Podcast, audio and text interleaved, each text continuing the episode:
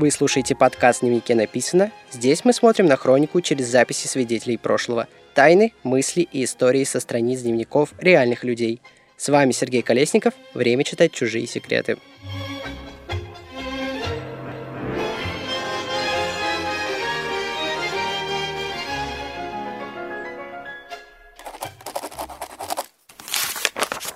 Всем привет! Перед тем, как мы начнем, хотел бы извиниться за то, что выпусков так долго не было. Кажется, зимняя сессия и предновогодняя суета поглотили меня с головой. Признаться честно, мне бы хотелось рассказать еще несколько интересных историй в этом сезоне, но порой обстоятельства сильнее нас. Этот эпизод станет последним, мы погрузимся в праздничную атмосферу Рождества прошлого века. Еще хочу напомнить, что мой проект — часть студии Толк. Вместе мы говорим о том, что волнует общество и как оно меняется. Ну а теперь давайте переходить к рождественским тайнам и историям реальных людей.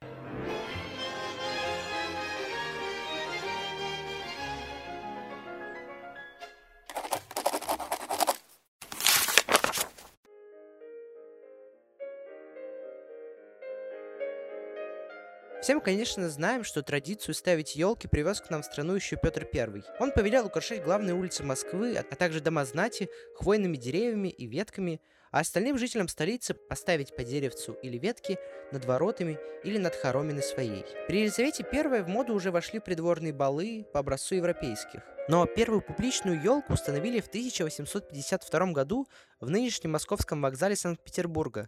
Позднее общественные елки стали ставить и в других присутственных местах. В Москве их проводили, например, в здании благородного собрания в охотном ряду. Представители дворянства, купцы и промышленники устраивали благотворительные новогодние праздники для детей. Вот какие воспоминания о Рождестве 1916 года записала 11-летняя ученица женской гимназии Кира Алендорф. Вчера, то есть 24 утром, когда папа пришел, мы украшали елку. Елка у нас порядочная. Она почти доходит до потолка. К пяти часам пришла тетя Лёля, тетя Таня, бабушка Маша и Таля. Шесть с половиной часов мы обедали. После обеда мы пошли в гостиную, а мама и папа начали зажигать елку. Мне папа подарил стереоскоп, мама пресс-бивар, бабушка Анюта книгу Галя, а тетя Таня альбом для открыток.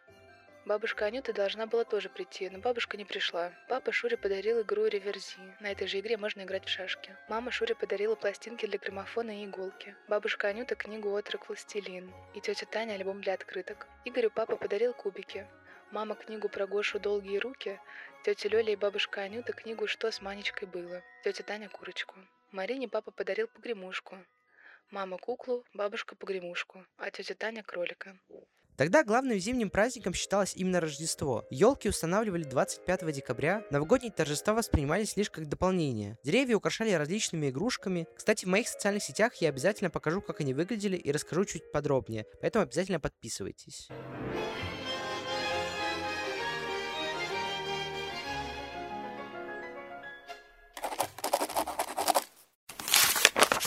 Но, как всегда, все самое светлое и доброе в начале 20 века разрушила Первая мировая война. Традиция гуляний была прервана. В 1915 году немецкие военнопленные в госпитале Саратова устроили рождественский праздник. Это вызвало крайне негативную реакцию в русской прессе, и в результате император Николай II запретил устанавливать елки на Рождество.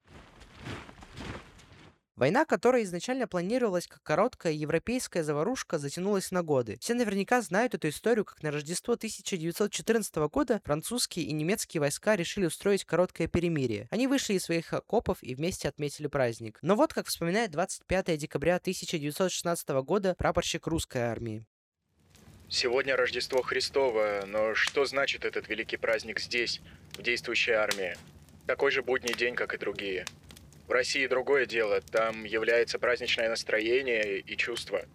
Вдали орудия громыхают так же, как и в предыдущие дни. Только кроватские девчата принарядились и разгуливают по деревне. А вот как в 1918-м вспоминает прошлое сторонник Колчака Алексей Будберг. Печальное. Не бывало грустное Рождество. Сидим во мраке. Электричество дают вечером от 9 до 10 часов, а свечи не по карману. Праздничное довольствие выразилось в даче еще одной восьмой фунта хлеба. Вспоминается прошлое Рождество среди частей 70-й дивизии, в расцвете боевых надежд, когда такой близкой казалась возможность скорой победы над врагом, когда и в мыслях не могло быть, что придется встречать следующее Рождество такой ужасной обстановке. Запрет на празднование отменили только после Октябрьской революции, и 31 декабря того же года в Михайловском артиллерийском училище в Петрограде была открыта первая общественная елка. И как можно понять по дате, праздник уже не имел такого отношения к религии. Вот как тот год вспоминала Мария Гагарина. Вчера рано утром в пять утра была в Устье у Рождественской заутренней и обедни. Церковь была далеко не полна, но те, которые были, и мужики, и бабы, стояли очень благочинно. Не было беготни взад и вперед разной деревенской молодежи, как обыкновенно это бывает по воскресеньям. Отец Сергий говорит, что были исключительно только порядочные крестьяне. Упразднили и Бога, и совесть. Один молодой парень, только что вернувшийся с фронта, объявил «Слава Богу, Бога нет». В дома я не успела вчера зайти, пойду сегодня. Хотя ужасно тяжело видеть хаос, который царит там после погрома. Мы устроили вчера маленькую елку из прошлогодних остаточков для всех наших служащих – с которыми так грустно будет расставаться. С приходом к власти большевики изменили и календарь. Они перешли на европейский григорианский. И Рождество в православной церкви должно было перейти на 7 января, но многие продолжали отмечать его именно по старому стилю. Как, например, жена уездного врача Софья Дрыжакова. Дни Рождества по старому стилю. Жаль ушедшее, так искренне верилось. Новое отняло мою веру, отравило душу, и я не могу идти в церковь. Обманывать и обманываться я не могу. Было и раньше, читала и сомневалась, но только умом, не позволяла себе глубже проникаться словами отрицания и безверия, спасаясь, закрывая глаза и уши сердца для Бога. И его нет теперь у меня. Как многое разрушено, потеряно, уничтожено. Я теряю смысл жизни. Не нужна, потому что совестно рядиться в новое. Я понимаю новый социальный строй. Быть может, неожиданный для многих, но должный быть неизбежной для эволюции истории. Не мое дело разбирать хорошее и дурное во всем происходящем. Я пишу только о себе. Как стареющая, за долгие годы привыкшая к одной жизни, я протестую против перемен, неудобств, стеснений, а в глубине понимаю, что хочу. Жду то новое, что изменит жизнь. Но слишком бы хорошо стало, и слишком высок порог взаимного непонимания, людского неразумия, всего уродливого наследия прошедших веков, чтобы скоро стало возможно жить по-новому. Все это красивые слова и мысли. А действительность пока все так же ужасна. Хаос разрушения больше, чем можно справиться людям. Ох, все это отвлеченности, которыми я отвлекаю себя от настоящей жизни голода, боли за детей, утомления и тоски. Была жизнь, и к этой не приспособишься, какими идеями и словами не прикрашивай.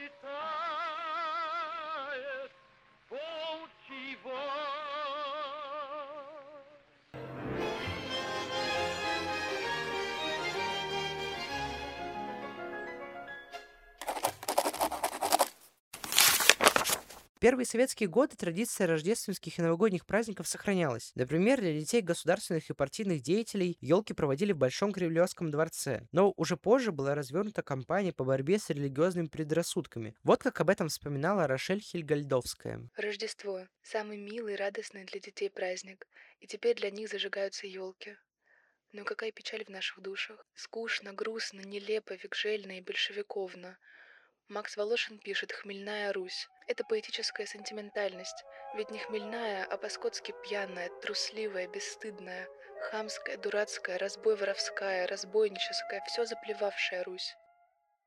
А вот воспоминания Юрия Готье. Вчера и сегодня утром делались обычные приготовления к празднику, и мы с Нинкой подумали.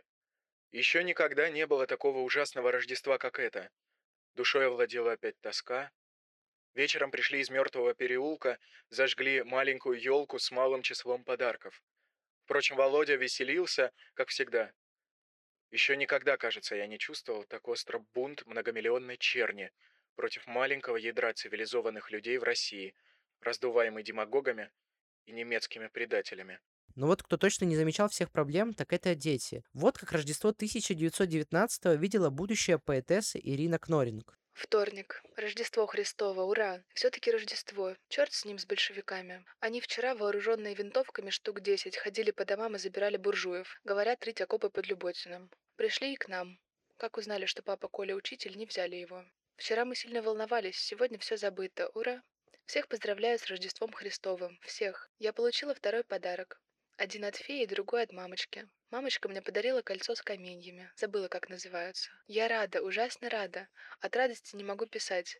Я думала еще вчера, что Рождество не принесет мне ничего интересного. А оно принесло. Как все хорошо, ура!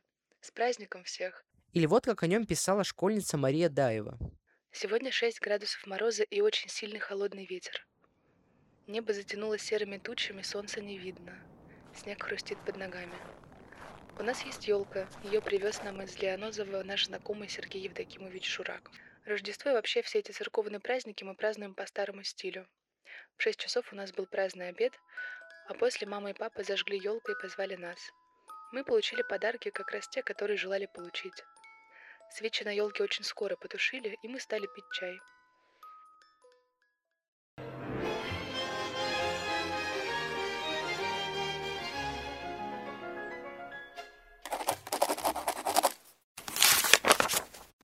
Кстати, при подготовке выпусков я использую различные источники в интернете, и очень часто мне помогает в этом Дзен, где множество авторов-историков пишут статьи или снимают ролики. Мне очень нравится удобство платформы, потому что я могу переходить от коротких постов к лонгридам, от коротких вертикальных роликов к длинным видео, и все это не выходя из одного приложения. Также теперь обновленные рекомендации Дзена помогут не утонуть в большом количестве информации и позволят найти то, что интересно именно вам. Ну а если вдруг захочется открыть для себя что-то новое, вы всегда сможете это сделать. Ведь на платформе представлено множество разнообразного контента. Музыка, культура, научпоп, образование и многое другое. У моего подкаста тоже есть канал в Дзене. Там я выкладываю дополнительные материалы к выпускам и веду свой собственный дневник. Да, прямо как у героев моих эпизодов. Поэтому обязательно скачивайте приложение, подписывайтесь на меня и других авторов площадки. Найдите и вы свой Дзен. Реклама ООО Дзен Платформа 12+.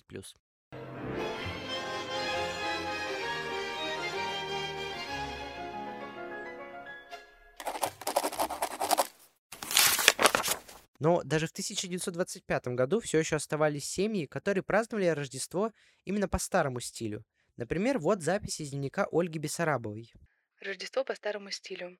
Шура и Александр Викторович принесли мне маленькую елку со свечами и серебряным дождем, узвар, кутью и всякие яства щедрого вечера сочельника. И письма от Дани, от Вавочки, от Тани Розановой.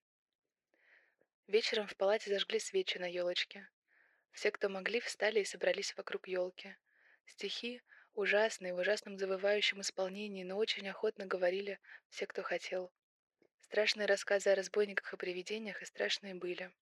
Из другой палаты пришли и наши бывшие соседки. Их перевели в хирургическую для операции. Запах елки напоминает снег и почки тополя, березы и осины, и горячий ветер на сенокосе. Детство, лес и много дорогих мне людей. Здесь все время меня будто поддерживают и понимают светлые теплые волны. Может быть, это доброе слово, память, молитвы обо мне моих близких. Это так ощутимо, физически ощутимо, как теплые волны воздуха в холод, как свежий поток воздуха в душной смрадной комнате. 24 сентября 1929 года постановлением Совнаркома празднование Рождества было запрещено – Тогда же появились предложения перенести встречу Нового года с 1 января на 7 ноября, то бишь день Октябрьской революции. Этого делать, конечно, не стали, но официальные новогодние торжества были отменены, как буржуазные и поповские пережитки. Вот что об этом писал сотрудник исторического музея Алексей Орешников. Рождество Христово. В музее я заметил, что многие боялись поздравлять с праздником. Молчали, когда я их приветствовал. Немного мог заняться монетами. Спаски прислал сделанную им научную опись Дукачей исторического музея. К обеду пришла Танюша с Машей, Ельмаром и маленькой Машей. Так как мы лишнего не готовили, то Анюте, по-видимому, ничего не осталось. Около семи Танюша с потомством собралась уходить. Поехал и я к Сосновскому. На елку. Доехали вместе до Арбатских ворот. У Сосновского никого не было. Стали закусывать холодным поросенком, отменным жареным гусем. Но и этот запрет не прожил слишком долго. 28 декабря 1935 года в газете «Правда» была опубликована статья кандидата в члена Политбюро и второго секретаря ЦК КП Украины Павла Постышева. Он писал так. Давайте организуем к Новому году детям хорошую елку. До революции буржуазия и чиновники всегда устраивали на Новый год своим детям елку. Почему нас, школы, детские дома, ясли, детские клубы, дворцы пионеров лишают этого прекрасного удовольствия ребятишек, трудящихся советской страны. Какие-то не иначе, как левые загибщики ославили это детское развлечение как буржуазную затею. Позже в «Правде» даже появлялся Сталин, который проходил на елке, чтобы поздравить детей. Но именно эти годы без Рождества, тотальная пропаганда и огромный отъезд людей из старой России убили Рождество, заменив его на Новый год. Вот что про Рождество писал Михаил Пришвин. Теперь определилось, что старое Рождество остается праздником народным, а новое солнцеворот придается астрономии, а Новый год удержится как новый. А это воспоминания Константина Измайлова. По-старому второй день Рождества сегодня. Прежде гремел этот праздник на весь мир. Теперь ничего подобного.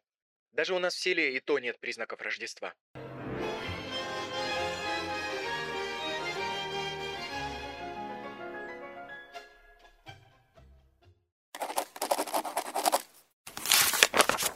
Тех пор Рождество оставалось лишь в памяти людей прошлого, которые помнили еще имперские елки. Например, вот воспоминания Лидии Чуковской из 1960-го. Лестница трудная, но чистая. Второй этаж. Вот тут и надпись «Терапевтическое отделение». И неожиданно счастливый запах. Рождество, елка, старинный большой зал, по стенам стулья, а в углу и в самом деле елка, широкопалая, высокая до потолка. Первая палата по коридору направо. Тук в коридоре уже только запах старого белья и лекарств, запах больницы. А это воспоминания жителя деревни Евгения Зубова из 1952 года. Сегодня Рождество. Большой праздник. А на улице никого не видно, никто не гуляет. Но как же жили те, кто уехал из России? А они пытались возродить хотя бы частички прошлого на новом месте, как, например, житель китайского Харбина Николай Телесницкий. Главным, что определяло наш быт в Харбине, был, конечно, русский язык. Город говорил по-русски. В школах, гимназиях, институтах преподавание шло на русском языке. На русском издавались газеты и журналы, названия улиц и вывески на магазинах тоже были русскими. Большинство китайцев в Харбине говорили по-русски. Вместе с языком мы принесли с собой Масленицу и Пасху, Рождество и Татьянин бал, которые не были заменены безликим днем шахтера или торгового работника, как в СССР. Это был очень дорогой, русскому сердцу островок нашей, нетронутой большевистским террором России.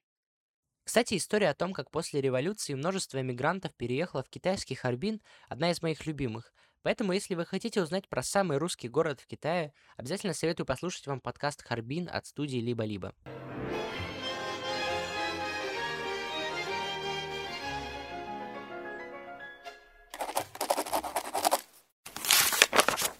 Еще одним из главных фанатов Рождества были любители выпить. Вот какие истории описывают Борис Сущенко и Юлия Нельская-Сидур. Сегодня по-старому Рождество. За стенкой горланят песни, не дают спать. Не дают покоя в институте, консультирую по теории сооружений. Опять начинается. Кажется, денежный кризис. Черт знает, что такое. До сессии 12 дней. Когда мы возвращались, было немного теплее. Сегодня, оказывается, Рождество Христово, праздник, поэтому огромное количество пьяных в метро и на улице. Наблюдали ужасно тяжелую сцену. Мать с дочкой волокли пьяного отца в метро. Он упал, разбил себе в кровь лицо. Они его бросили, потом вернулись. Девчонка плакала, потом его снова бросили. Посторонний человек с ним возился. Одна девушка молодая влетела с размаху на эскалатор, который шел вниз, и чуть не упала. Это было очень смешно, и она обиделась на тех, кто смеялся. Таким образом, всего за 50 лет советская идеология заменила главный праздник страны. Его атрибуты тоже изменились.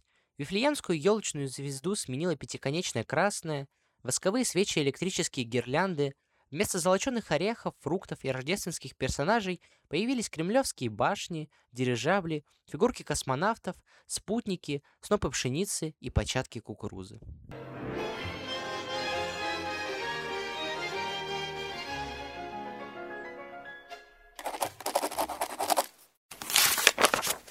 На этом все. Это был подкаст дневнике написано из студия Толк. Это был последний выпуск второго сезона. Я обещаю вернуться уже весной. Надеюсь, что у меня будет получаться делать выпуски чаще, чтобы они выходили всегда по расписанию. А вам спасибо, что слушали в дневнике написано все это время. Надеюсь, вам было действительно интересно. Записи читали Ульяна Маршанкина и Илья Титаренко. По традиции попрошу подписаться на мои социальные сети, чтобы получать множество интересного и дополнительного контента. Но если вам понравился этот выпуск, оставляйте оценки в Apple и пишите комментарии. Можете даже рассказать свои впечатления о сезоне. А я Сергей Колесников. Услышимся весной.